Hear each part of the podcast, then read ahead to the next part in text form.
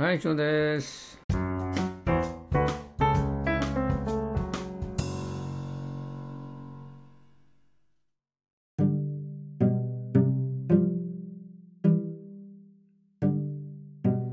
の、この間、あの、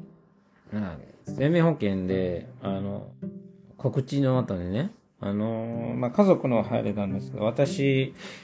のだけがね、あの、加入できないっていうことがあったんですよね。っていう話をしたと思うんですけど、まあ、あの、年を取っていけばみんなね、そういう風になっていくと思うんですよね。あかその可能性が増えていくと思うんですよね。まあ、その、えー、ガタが来るからね、体にね。うん。で、それ仕方ないなって思ったんですけど、まあ、でもいずれにしても、まあ、あの、子供のとかね、えー奥さんのはね、それで入れ、すぐ入れたんでね、まあいいかなと思ったんですけど、で、その後にね、あの、その連絡を受けて、でもちょっとね、私もね、その入院とかした時にお金かかっ、ね、子供よりね、お金かかるわけじゃないですか。あの、国から医療費が負担なら、あの、えね、あの、あれがない、援助がないわけだから、だから、その、入院した時とかのね、ためのお金っていうのは絶対もっとね、必要かな、必要かなっていうか、まあ、あの、できるだけ持ち出しを減らしたいなと思ったんで、とりあえずね、県民共済っていうのをウェブサイトでね、えー、経由でね、えーまあちょっと申し込んでみたんですよ。で、まあ、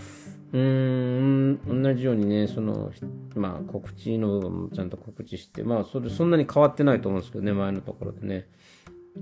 で、そしたらね、あの、すぐ帰れ、すぐ、笑っちゃうぐらいにすぐ加入できたんですよ。まあ、まあ、まあ、民、ちょっとね、その、民間と違うところ、民間はね、あの、やっぱり、儲けを出さなきゃいけないじゃないですか。ね。だから分かるんですよ。その病気がちとか、病気がちっていうか、その保険を本当に必要とする人は加入しな、させないっていうのがやっぱりビジネスモデルなわけですよね。それは、その利益追求のためには必要なことなわけですよ。うん。生命保険の、生命保険っていうのはあくまでも商品の一つであって、ただ、あの、生命保険会社っていうのは投資ですよね。投資家ですよね。正直言うとね。うん皆さんのから集めたお金を、あの、投資に回して、そこで膨らませて、それで戻しするっていうね。戻さなきゃ、例えば保険金をそこから払うとかね。そういうのに使うという感じになるわけなんでね。えーまあ、っていう、だからその、例えば年金、え？なんだっけ、なんだっけ、あの、老後のためのお金だったりとか、あの、学資保険とかね、学校のために必要な保険だったりとか、介護に必要だろうとかっていうね、いろいろとあると思うんですけど、生命保険っていうのは、その病気の時とか、ね、その病、あの、病院とか入院する時に必要になった時のお金ですよねっていう意味ですよね。うん。だから、あのーそういう商品には加入できないっていうだけのことであって、別にその生命保険でお金をこう、避けて貯蓄していくことでできるんですよね。うん。と思うんですよね。だなんかあの、あれですよね。その、たまたまその医療保険に入った時に、その金額払うっていうのは、その、まあ旦那さんが払うわけです。まあうちも私のね、私が払っていくわけなんですけど、そのお金を払う人だけが加入できないってなんか変ですよね。あのー 変ですって言ったら変なんだけど、例えばあのーえっと、生命保険会社からしてみれば、投資に回すお金を出してくれる人なわけですよね。その家族の中でね。唯一払ってくれる人なわけですよね。その唯一払ってくれる人だけが、その保険に加入できないっていうのってなんか、投資家だけ除外するみたいな感じに聞こえますよね。うん。その、投資家の周りの人はサポートするけど、あなたは、あなたは金だけを払ってくれればそれでいいみたいに 見えてしまうのがなんか悲しいかなっていう感じしますよね。で、まあ、県民共済とかっていうのは、まあ、営業マンとかがいない代わりに、うん、まあ、あの、リーズナブルなね、えー金額で、まあ、あの、医療保険には入ることができますと。まあ、もちろん民間のところと比べるとね、サポートは少なくなるのかもしれないけど、今のところ私が一番月額安いですよ。今のところね。うん。あれだけ審査、ね、いろいろ事細かいことを告知して、あの審査して、はい、ダメでしたっていうね、うん、あの、いうこともあれば、で、しかも、その後にね、あの、確認の電話とかも入りますよね。あの、その、本人が納得してちゃんと入ったのか、無理やり、なんかこう入るようにね、言われて入ったんじゃないかとかって確認までさせられますよね。民間の場合ね。だけど、あの、県民共済とかでそういうのはないですよね。えー、だからまあ、きっと、そのね、あの、金額、その額、うん、どれぐらいの保証額っていうのが民間の方が大きいのかもしれないけど、でも、でもですね、使う側のニーズとしては、あれなんですよ。その、実際に何かがあった時に払ってくれるお金の幅がね、大きいよりも毎月の負担が少ないことの方が、あの、喜ばしいんですよ、お客さんとしては。うん。結局、あの、月、月額もね、高くて、それで、あの、自分が必要とするときに、時の金額がね、こう制限されて、そこそれよりそう高くないっていうのが、まあ、ある方の方が嫌なわけですよね。あの、生命保険とかね、あの、見てね、えー、こんなにサポートしてくれるんだって思ったことは多分誰も、皆さんね、あんまりないと思うんですよね。あ、そんなもんなんだっていう感想の方が多いんじゃないかなって思うんですけど。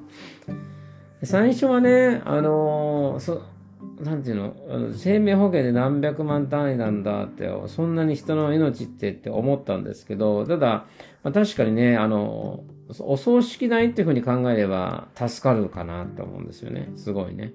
はい。あの、生命保険の、うん、お金何百万っていう、亡くなった時のお金が何百万、まあ、4、500万だと思うんですけどね。うん。だけど、まあ、お葬式で全部消えるぐらいの金額。それがあるとないとで大きな違いですよね。持ち出してね、400、500出すのと、うん、持ち出さずに4、500あるとは全然違うんでね、そういったところは確かに、あの、便利かなと思いますね。だから、あの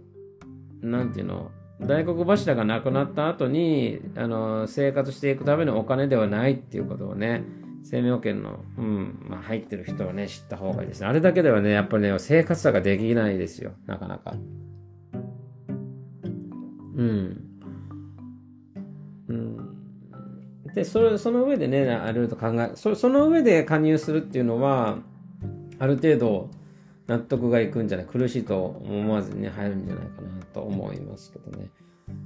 まあ、あの、家族ができるとね、1万だ、1万でもね、負担が大きいんですよ。1万でもね。うん。だから、あの、できるだけね、そこ少なく。私が一、私が月額2000円で一番安いんじゃないかなと、うん、思いますね。ただ、あんだけね、簡単に入れるもんなんだと思っちゃうと、あのー、なんか全部県民共済とかね、国民共済にしたいよなっていう気持ちがありますね。特にね、今回のようにね、あの、私だけが入れないっていう状況だったら、あの、めんどくさいですね。二つ、二口に分かれて払うっていうのはね、非常にめんどくさいかなって気がする。一口に、一つの会社にしたいですよね、とも思うしね。うーん、まあ、しょうがないかな。うん。でもね、そ,、まあ、そんな感じがしました。投資家、